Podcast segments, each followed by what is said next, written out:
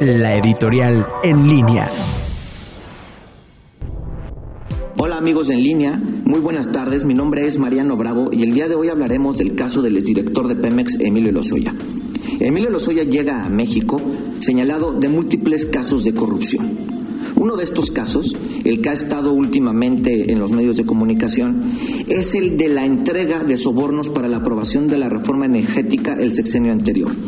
Al parecer, el exdirector de Pemex se grabó mientras entregaba dichos sobornos a legisladores de todos los partidos para garantizar así su voto.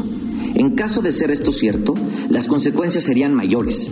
Tendría que existir un proceso legal a todos los involucrados en estos actos vulgares, donde el nombre del expresidente Enrique Peña Nieto y varios de sus colaboradores de alto perfil estarían en primera línea.